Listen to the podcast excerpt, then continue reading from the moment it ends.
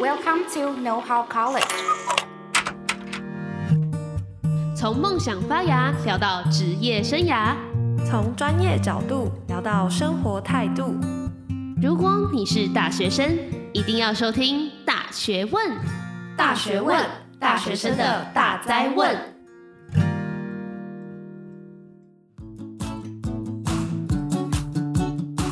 们对大学问的支持，这里有个好消息跟大家说，我们的泽泽募资计划将在三月十七正式上线，希望借由群众的力量，产出更高品质且多元的节目与社群内容，并让听众参与我们的制作与团队日常，得到更丰富的资讯与成长。因此，我们做了一份问卷，想要知道你们对回馈品的看法。募资问卷和相关说明会放在资讯栏和 IG，想知道更多的朋友们，快去看看吧！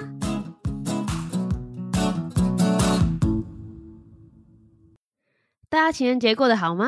欢迎回来《大学问》，大学生的大哉问。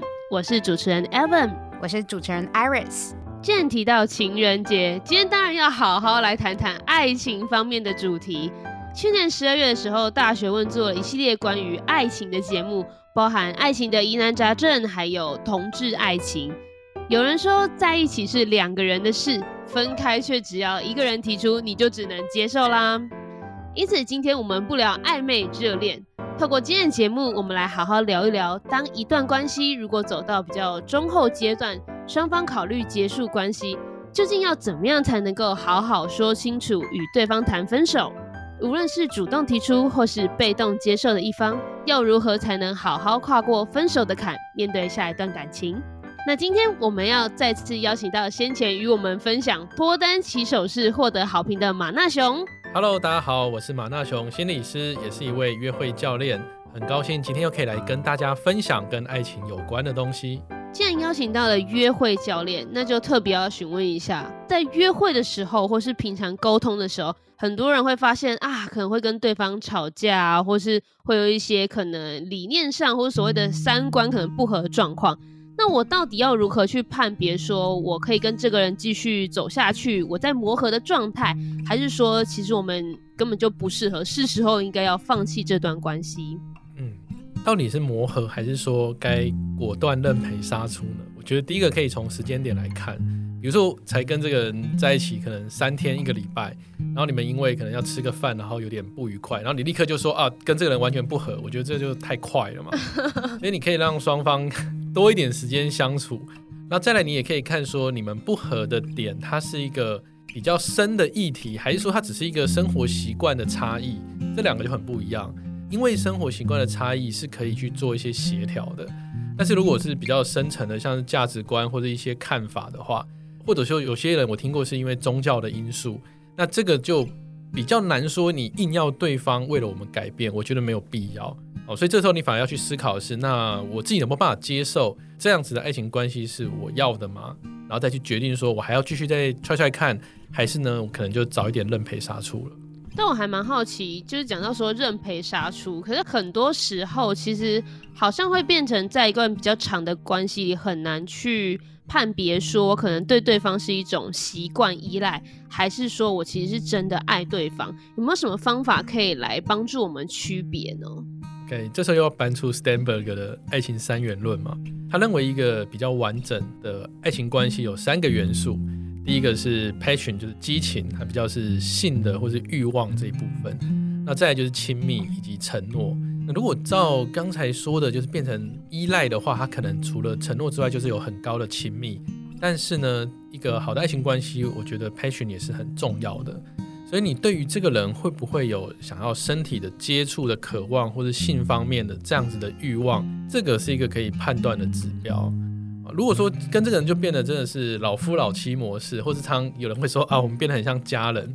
那如果真的完全都没有那种性方面的，没有这种激情的话，那就很有可能只是因为很习惯对方的陪伴，或者是一个有点像是灵魂伴侣。不过这边大家要注意一下，并不是说这样的爱情就不好，因为有些人可能他期待的爱情就是。灵魂交热，对柏拉图式的爱情，他非常，然后而且是双方都很享受这样子的模式，嗯，那就没有什么问题嘛。啊，通常如果会出现一些状况，是你希望可能这样就好，或者你希望除了亲密承诺还要有激情，但对方不要。OK，那这时候你就可以去考虑说，哎，有没有办法跟对方去提出来，看看有没有办法去做一些磨合调整。那如果不要的话，那你也得尊重对方的选择，但是你也可以有自己的选择，要不要继续留在这段关系里面。那我还蛮好奇，就是如果说今天这段关系是可能双方都很有共识要一起走下去，但并没有打算要结婚，这样会是可能不符合刚刚说的爱情三元素里面这个承诺吗？但可能彼此之间是有亲密以及激情的，这样是一个好的关系，或者说可以持续发展下去的状态吗？那主要还是要看说你自己有没有办法接受啊。不结婚没关系。或者说你你自己有没有设定一个时限呢、啊？比如说，哎，我一定要三年内要要结婚。可是我对方也很摆明告诉你说，他并没有想要这么急，甚至他没有去想过这件事。对，那我们自己就要去思考说，那我能承担那个风险吗？有可能三年后之后，对方会有不同的想法，也有可能他就是从一而终，他就是不结婚了。就不要说对，就不要对方已经告诉你，然后你自己想要去赌赌看，你就去赌他会改变。或者是你赌他会被你改变，结果过了几年之后，你发现他还是不结婚，然后你北宋，这个北宋其实就很没有道理了，因为对方也没骗你啊。嗯嗯，好像也是，就是你一刚开始就知道的话，那你可能就是要么是调试自己，要么就是不要勉强去改变他人。对啊。那如果后来就是发现，哎、欸，我们真的没有爱，或者我们真的走到一个尽头了，嗯，你会有什么样子的建议，可以让这些就是想要提分手的人，怎么样才可以说清楚？你觉得面对面会比较好吗？还是其实电话简讯就是带过去就可以了？我现在是说，如果我要跟别人提分手的话，嗯，呃，我也蛮想知道两位主持人有没有听过什么觉得比较瞎的提分手的方式？我朋友遇到的是，就是呃，男生好像不太喜欢正面沟通。嗯，他已经去他家，然后他们也相处完，可能去他家，然后吃个饭，然后之类的，然后他要离开了。我女生朋友在等公车的时候，然后男生突然传讯息说：“我们分手吧。”可是就是刚刚才见面的时候你不讲，然后我都已经在你家附近，然后等公车要离开，你才跟我说我们分手吧。我就觉得好像就很逃避性质啦，就变最后的晚餐了。你就吃完那份饭之后，然后就莫名其妙被 分了。对对对，但我朋友就说：“哦，好，觉得还蛮奇妙，是不是很多人都会这样逃避，就不敢面对面讲？”哦，就是单纯传讯息的。对，我个人啊是认为啦。传讯息实在是有点不太妥当。OK，为什么不太妥当？因为传讯息呢，对方看不到你的人，听不到你的声音，光文字的解读呢，就有可能是会被误会的。你看到，如果声音的话，哎，我们分手了，或者是啊，我们分手好了，这个感觉就会不太一样了。对，所以我会建议大家，你要跟对方分手的话，尽量是不要单纯用讯息，因为。提分手的人呢，有一个很重要的，说任务吗，或是责任，就是尽量不要让对方太惨，因为你都已经提分手了嘛，你好歹稍微顾一下人家的情绪嘛。嗯，对，你都已经主动要提了，就当成是离开对方最后最后一个为他做的事情，就是不要让他真的太惨太惨。那你没有办法完全让他不难过，不会啦。通常被提分手的一定会难过，那你只能尽量的让。情况不要太恶化。那我刚才说了，你用讯息很可能会被对方解读的比较负面，好像是你他呢，好像是你在，很像在你搭车的时候突然想到，然后传个讯息，哎，那就分手好了，那种感觉就感觉就不是很好。嗯，对，所以还是建议说，你至少远距离的话，你通话，那如果能当面的话更好。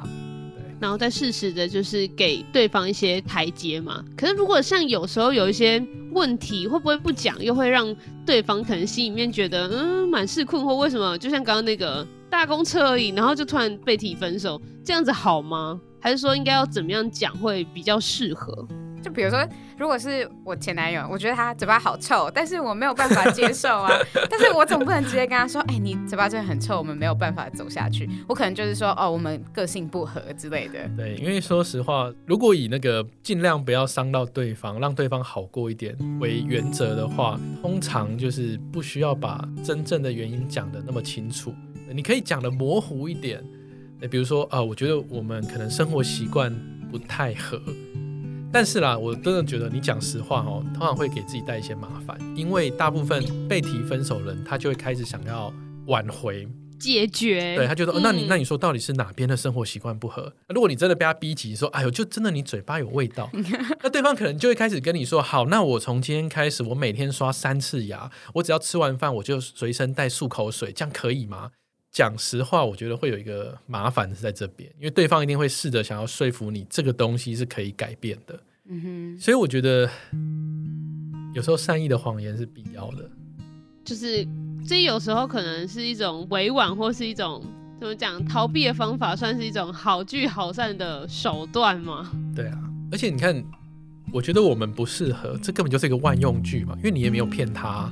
对，因为呃，因为我不希望对方嘴巴有味道啊，你有味道，所以我们不适合。对啊，你也没有骗他，所以一听起来是一种不违背良心的情况之下，好像这也这也不叫善意的谎言哦，因为你根本没有骗他。嗯嗯，就是比较保留一点，或许就是也不要把两个人可能关系搞得很不好这样子。对，对方被分手已经蛮惨的了，尽量让他心情好一点。了解。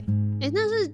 有一些人可能会说，那如果你刚刚的那个问题，或许我有机会解决，我们可以先暂时分开一阵子看看。那可能就从马纳熊的角度来看，会觉得这是一种修复关系的好方法吗？还是其实根本就是歹戏拖棚？被提分手的人说要，就任何一方的人可能有讲说，那还是不然我们可以再试试看，或者我们可以先分开一阵子再看看。我觉得这个分开讲，哎，如果是提分手的人说，我们先暂时分开。通常就是缓兵之计啦，就他其实就是想要分的，只是他先怕可能太刺激到对方，或者是怕对方一直跟他撸，所以他就先说我们先暂时。嗯，但通常他一暂时之后就不会回去了，因 为已经起心动念啦。对，这很像说你今天要跟公司提离职，你就会先请个长假。其实你没有要回来。对对，懂。对，那如果是被分手的人说。我们可以先分开一阵子试试看，这个通常他就是想要挽回嘛，有点是退而求其次，他希望你不要就这样就此断联，所以至少我们是有一个机会的。但有没有笑呢？我是觉得通常没什么笑啦。觉得暂时分手就是真的分手，没有什么先分开一阵子这种。如果说是让双方分开一阵子，或者说暂时先不要联络，也许三天五天、一个礼拜、两个礼拜，然后来让双方可以冷静下来，或者去做一些调整。我觉得这是一个在沟通上双方可以有一个共识的方法。嗯，那通常这样子不会扯到分手，因为你说暂时分手一阵子，哦，这是不一样的。说我们暂时先不联络，我们都让自己先休息。嗯哼，跟我们暂时分手，这是两种不一样的策略。如果是用我们暂时先不要联络，那我们还是保有 couple 的关系，那这是可以一个好好的让双方调整或者休息嘛？对。那如果你是用说我们暂时分开，我觉得这个事情已经搞得比较严重了。就是冷静、冷战，还有先分开一阵子，其实是还蛮不同程度的，算是处理的方法嘛。啊，不过单方面的断联，这个叫冷战。对，我觉得这个对关系的破坏性比较大。可是是双方有共识，说好好，那我们就先都不要联络这一个礼拜。我觉得这个比较是我刚才要表达的，就是可以试试看的其中一种处理冲突的沟通方式，但是要双方有共识，包括多长的时间，然后双方都有意愿。那如果是双方谈论好说，哦好，那我们暂时不要联络，或是单方面就是觉得说我们可以暂时分开看看，就我们最后还是分手了，就算我们彼此的冷静，然后彼此想一下，我们最后最终同意，呃呃，就是分手之后，就可能会经历一些呃失恋的情绪。那这个时候我。如果失恋了，我我该怎么去处理这种情伤的情绪，或是我该怎么面对会比较好？嗯，大家其实可以上网去搜寻悲伤五阶段，大概分手后、失恋之后的状况，大概跟那个不会差太多。而且在以被分手的人来说啦，他经历到的一些状态的变化，其实会蛮像忧郁症的那种感觉，主要会有很多的难过啊，也会有一些愤怒。嗯，那怎么样让自己可以比较稳定的走过失恋呢？第一个就是蛮重要，大家不要交了男女朋友之后你就跟朋友不联络。我觉得这时候有朋友的陪伴支持是蛮重要的事情。嗯嗯嗯嗯，对，因为你有一个宣泄的出口，你可以跟对方去分享一下你现在的状态，有一个人在旁边陪着你。或者第二个呢，你可以去找一些事情来转移一下自己的注意力。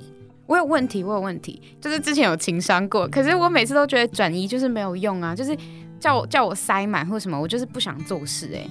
那这个要怎么办？呃，也不用到塞满的程度啦，而且特别是指说你情绪比较满的时候，比如有些人不一定是很难过，他可能是很美送，很生气。哦、那这时候我们就会去找一些不会伤害到自己，也不会伤害到别人的一些事情，比如你可能是去运动吧，或者你今天很不爽，很想打人，你可能会玩的是那个那个手游，你可能去打你的那个敌方的人，去抒发一下自己的情绪。对，就是生活中找一些比较简单可以做的。然后不会去伤害到自己、别人的这种事情。可是我都是会很想要，就是只是就耍废，就是完全不想做任何事。所以这个也是在悲伤的，就是五阶段里面的一种情绪。会啊，会啊。所以刚才说为什么要有朋友嘛？嗯，有时候朋友可能会拉着你或拖着你。呃，就是下了床，走出房门，走出家门去找一点事情。嗯，那这个事情大家不用想太复杂了，一定要做什么很很了不起的丰功伟业，不用。像你玩个手游，你看一本书，你可能去运动，你可能就是在家里附近走一走，甚至你可能就是跟朋友吃个饭，这些事情都可以，就是让自己不会二十四小时都瘫软在一张床上。嗯，因为通常我们躺在床上的时候，唯一可以做的事情就是一直想事情，是，然后就会越想心情越差。越糟糕，所以就是不要让自己一个人，然后没有事情做。对对对对对，做这些事情啊，什么吃饭干嘛的，并不是说瞬间要让我们心情变好，要度过那阶段不会这么的快速。对，因为就算是忧郁症，也没有什么特效药是你吃一颗药心情变超开心，不会有这种事情。所以我们所做的事是慢慢的缓解。那这个缓解是一个可能是比例吗？还是是一个怎么样的状态？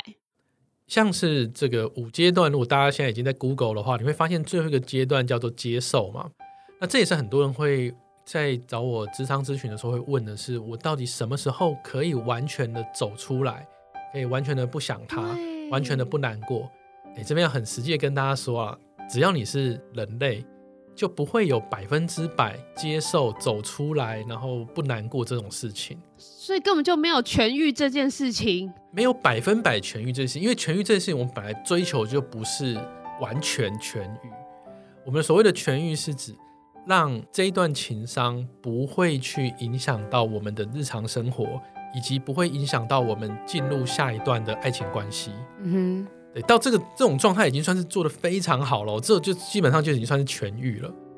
但是如果我们追求说要完全想到都不难过，然后旧地重游，完全没有感觉，一般的人类不太可能会真的到这种程度了。我们今天看到了啊，假设你今天走在路上，新的对象喽，你们手牵手去约会，开开心心的，然后你远方看到，哎，那个人的背影怎么好像？五年前跟我分手的前任，啊啊啊！他转过来还真的是，然后旁边有一个小朋友还跑过去拉他，喊他爸爸或妈妈。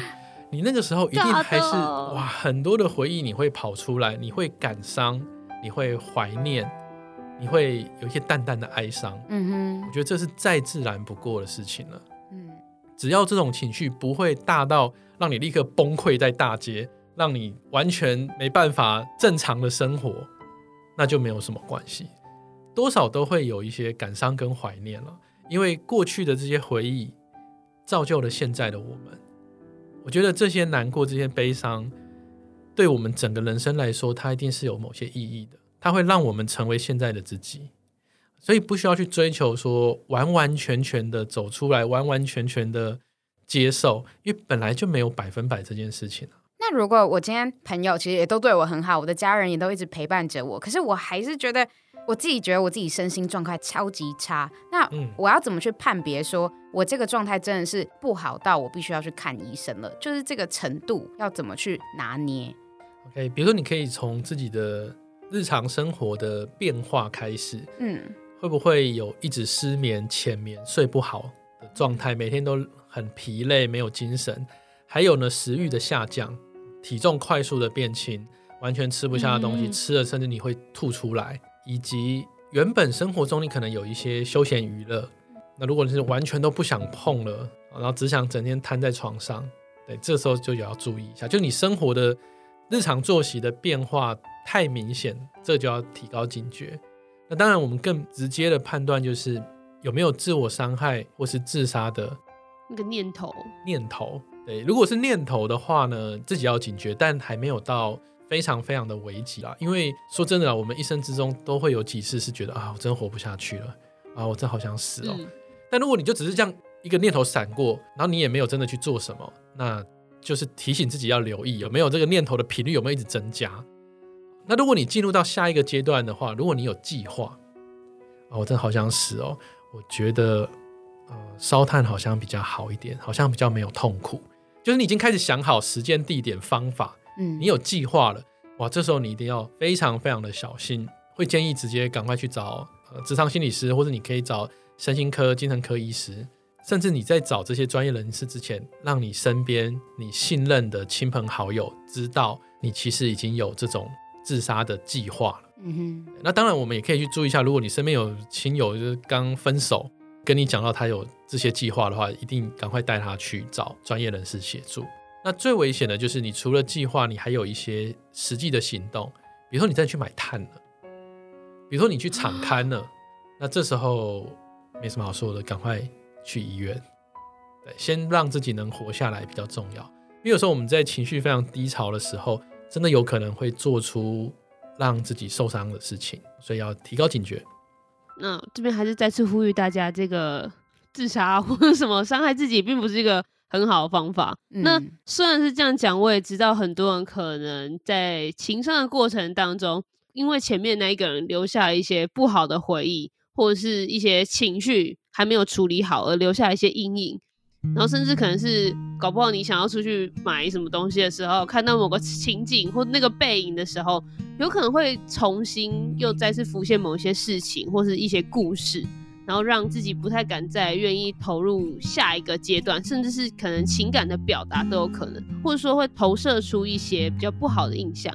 那马大雄会建议要怎么样才可以跨过那个所谓心中的坎呢？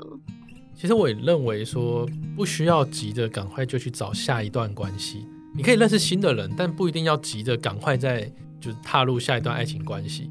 尤其是你自己的状态还没有那么稳定的时候，可能你的情绪起伏还是会很大的。比如说，你可能之前是跟对方常常喜欢去某一家餐厅。好了，那你这时候经过那家餐厅的时候，如果你整个人就是要崩溃的那种感觉，这就很明显的是不适合现在赶快再谈感情嘛。嗯嗯，对，我们要先做的是先把自己的状态给照顾好，让自己的情绪比较可以稳定。但记得刚才说了，没有什么百分百走出来了，只要不影响你的日常生活，你的情绪是可以被勾起来，但是不会让你整个当场炸掉，而是你可以慢慢的休息跟缓解下来。这种状态，你再去想，哎，我是不是要再踏入下一段爱情关系？所以我之前有遇过有些人会说，他几乎没有空窗期，他的空窗期很短。嗯，其实这并不是一个很好的事情，因为你空窗期很短，代表你可能还没有整理好自己的状态，你就急着踏入下一段关系，或者你习惯用一个新的人来取代旧的人，就可能是无缝接轨或什么的。分手之后，先把自己调养好。这样子，你下一段关系通常可以比较稳一点，因为没有人想要一直分手的，或是被分手的。那如果你因为说，呃，因为空虚寂寞觉得冷，然后你赶快随便找一个来填补，那你到时候又分手了，那其实又是一次的受伤。嗯，我之前有个朋友举了一个我觉得还不错的例子，他就说，其实。你就很像是房子打扫，你的新房你就是要扫干净，才可以让下一个人好好住进去嘛。那如果说你根本就还没打扫好，可能这边还有一些残留的痕迹啊，或者什么，那下一个人其实也会住得不舒服。身为屋主的你呢，自己也会觉得啊，这边又要再刮干净，那边又在补东补西的，其实整个状态都是还蛮不好的。嗯，对啊，对啊。那如果说我现在也认识了一个新的人，可是我发现我会一直拿他去跟前任比较。那是不是代表说我其实还没过那个心中的某一个坎，所以我才会一直拿来比较？嗯，其实我们会把前任当成一个基准点去比较，我觉得是人类一个很自然的行为，就是我们会很习惯拿一个东西当标准标的物，对对对，然后后面再接触到就会去评比一下。对，比如说你今天换一个工作，你就会用上一份工作的薪水当一个标准嘛。你会希望找一个比他薪水更高的，嗯，所以在进入下一段关系的时候，你拿他跟前任比较，我觉得这也是很合理的事情哎。但是要注意的是，那个比较什么样的情况会太多呢？就是你认识的所有人，你都会觉得他们比不上你的前任，而且是快速的就下了这个判断。这个比较像是你在阻止自己进入下一段关系，这个直接我就会认为他是还没有走出上一段的情伤。那这时候。硬要交往也不太可能，而且你可能让自己没有想要再进入下一段关系了。也许你还在期待的之前的人会回头，所以你逼自己要继续这样等下去，那这其实就会很耗费自己的时间跟精力。第二个是说，我们今天在拿新的人跟旧的对象比较的时候，你不能只看以前的人。比现在这个人好的地方，你要找找看有没有现在这个人比以前这个人好的。比如说呢，可能你的前男友比现在的认识的男生还要高一点，嗯、可是现在这个男生你觉得他的肌肉线条比较好看，嗯，OK，这个就比较平衡一点嘛，嗯嗯，所以你要比较平衡的去看待。那如果说现在认识的人他没有一样比之前的好，那怎么办呢？那那你就不用跟这人交往，你可以再认识其他的人。拜拜。对，但是我刚有提醒哦，如果你每认识一个，你认识了三个、五个、十个，你每一个都觉得说他没有前任好，而且你根本没有认识多久，你就这样认为的话，那这个就比较是你现在还没有准备好走入下一段。哦，我懂了，就是不能一直觉得旧爱还是最美，这样的话就是代表我根本就还没突破当初的那个关卡。而且如果你一直找不到。特质条件比旧爱还要好的人，这也是一个可以去思考一下怎么会发生这件事情嘛？是你交友圈太狭隘吗？嗯，还是说其实你遇到的客观上来看有一些的确是不错，但是你就一直被绑在那边，就是被困在过去了。其实还蛮好奇，有一题就是分手后到底能不能或是要不要继续当朋友？这个蛮好奇马纳熊的看法如何？这是一首歌的歌名啊！以后别做朋友。分手后想不想当朋友？你要想的是为什么想要跟这个人当朋友？通常是抱有某一些期待啊，所以你才会这样做。嗯哼。比如说被分手的人，他会说：“哎，那还是我们分手之后继续当朋友。”可能是因为他发现当下的挽回没有用，所以他想要打持久战。他还抱着。一线的希望，觉得说反正我们还有联络，搞不好还可能会重新可以再次的交往。不过就我自己接到的 case 的经验哦，呃，打这种持久战，挽回成功的几率其实是不高的。虽然说这个挽回几率好像不高，但是因为我个人是比较持就是分手后可以继续当朋友这个派别的，但我觉得我的目的不是因为我还想要跟这个人在一起。可能说，我觉得相处了好一阵子，然后他知道了我很多故事，或者他了解我的情绪、我的个性，甚至我的喜好，很多的事情。所以将来当我可能不管是跟他分享我的比较情绪方面的，或者说我有事情想要找他咨询，事实上我会觉得他还是一个很适合的角色。那如果是这种状况的话，我们要考虑第一个是我希望跟对方继续当朋友，那对方有没有想要这样？OK。那第二个是我们的关系真的有办法切得这么的干净吗？当我跟这个人持续在互动，发现很多东西我们还是有那个默契，他是可以听我讲的，我可能开始对他的期待会没有像一开始只是要当朋友，我可能会开始想说，哎，那为什么我们会分手？有没有机会重新在一起？那当然，这个期待的改变有可能是来自对方，也许我们从头到尾都觉得就是当朋友，可是对方这样跟我们互动之后，他也会又开始想要挽回。所以通常在分手之后还跟对方当朋友呢，我认为他是比较弊大于利的，他很容易给自己找来一些麻烦，就是你可能还会后续要处理你跟这个人的关系的一些变化，很有可能让你自己又会被这一个人给绑住，不是对方刻意要绑住你，是你自己会陷在这个里面。那还有一个就是过一段时间之后，我们如果跟新的对象交往，那跟这个前任呢，还继续当朋友吗？那我们的现任他有没有办法接受这件事情？会不会因为前任我要跟他当朋友而影响了我跟现任的关系？或者是前任会不会自己也觉得很奇怪？那反正这后面就会有很多我觉得很阿杂的事情要去处理吧。所以如果要跟前任当朋友的话，我会建议就是当一个不用太熟的朋友，大概就是说你逢年过节呢会传个那种什么长辈图这些东西给对方，嗯，偶尔保持一下联系就好了，或者就是呃。个老歌吗？最熟悉的陌生人。哎，我是投完全不要当朋友的，因为我就会觉得说有联络就会有期待，可是可能对方给不了你要的期待，这种或者我们没办法给对方他要的期待。哎，对，这个很互相的事情啊，对啊，所以我还是觉得删删掉好了，就是不要联络，所以就是要断就切断，嗯，要断就切断，干净利落。那嗯，我们的节目其实也到尾声了。今天其实非常谢谢，就是马纳雄来我们的节目。但是就是有一些小建议，想要帮忙给一下在情海中很迷茫的大学生们。第一件事情就是建议这种感情关系已经走不下去的人，你会怎么去建议他们好好的表达自己心中的想法？就不要传个 line 过去跟他说：“哎，我们分手好了。”这样有点没诚意啦。至少用语音通话，或者你可以约对方。但是约对方你要留意一下，如果你们本来就有一些冲突吵架，那请注意一下自己的安全。嗯，因为有时候被提分手的那俩起来的时候，那个掌管理智的前额叶会暂时被关闭，会是他的性能核在运作。那时候他可能会做出一些对情绪失控的事情。所以我会建议呢，要谈分手就找公共场合，但是你可以找一些比较安静的角落，比如说是一个咖啡厅的比较边边的位置，不会那么吵，或者你可能是在公园的某一个椅子上，但是是会有人经过的，它是可以兼顾安全跟安静。嗯，呃，这边一个小建议，尽量不要去找那种对方很喜欢吃的餐厅跟他谈分手。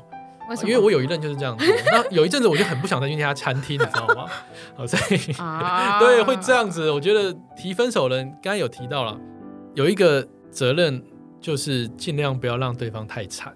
哎，我觉得好像会。你刚刚有提到，就是你你跟他提分手之后，你就不想去那间餐厅。对啊，对啊，我我我有一任就是在那个 图书馆那边分手，然后我三年就没有再去过正大图书馆。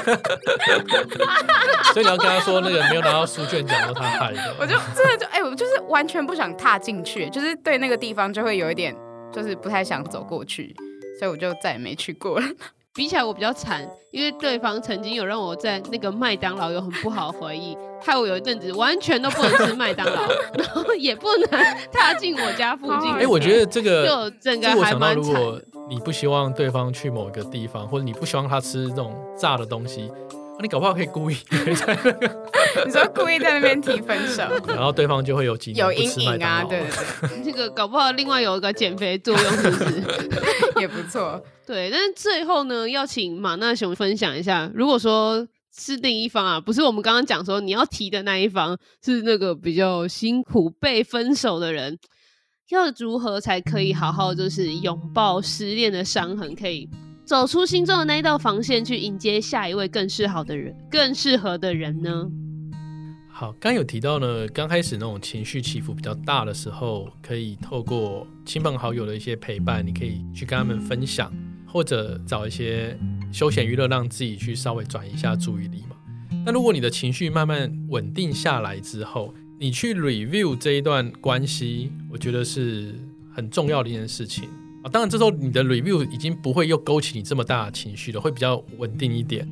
为什么要去 review 呢？你想想看，被分手是一件很痛的事情，嗯，啊，都已经痛了，针都已经扎下去了，你至少要让这个痛是比较有价值跟意义的。你要怎么从这个痛里面去学到一些东西，让它变成一个养分？不是失恋分手会自动变成养分，不是，是我们要去 review 这段关系里面我做了些什么，对方做了些什么，我有哪边可以去做一些调整，然后我改善这些，或者我去提升自己一些原本我没有注意到的盲点，那这个才有机会让我们变得更好。那为什么这很重要呢？因为你的人生不会在被提分手的那一刻就结束。嗯，你要想的是，我怎么让之后可以遇见更好的人？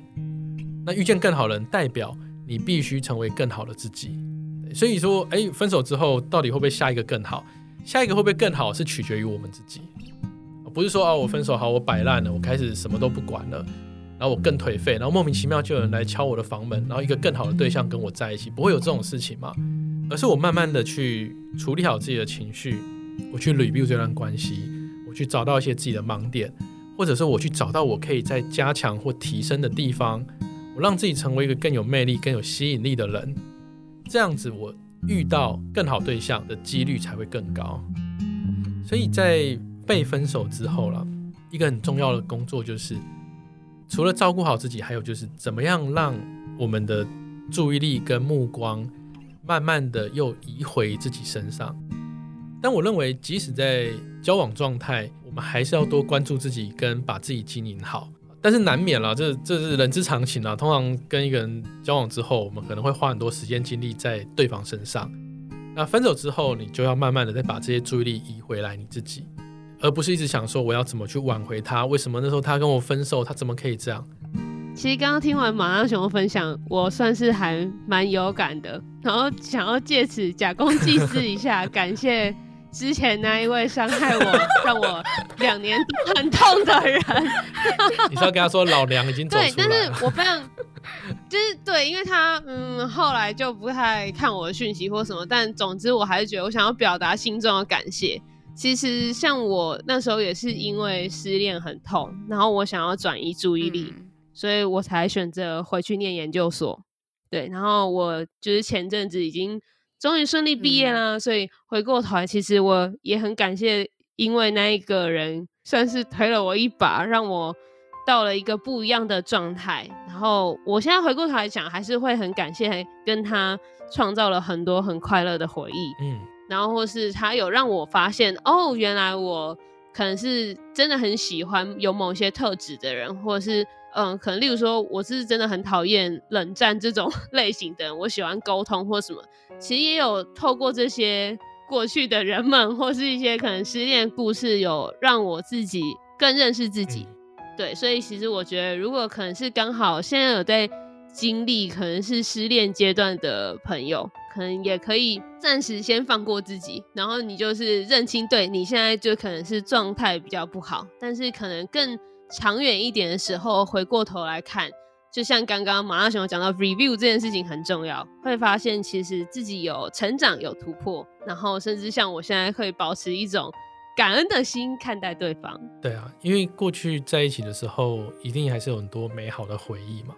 那这些回忆不是说我们要把它清除掉，或是全部把它丢掉，而是把它整理在一个小盒子里面，也许你是把它塞在你心底的深处。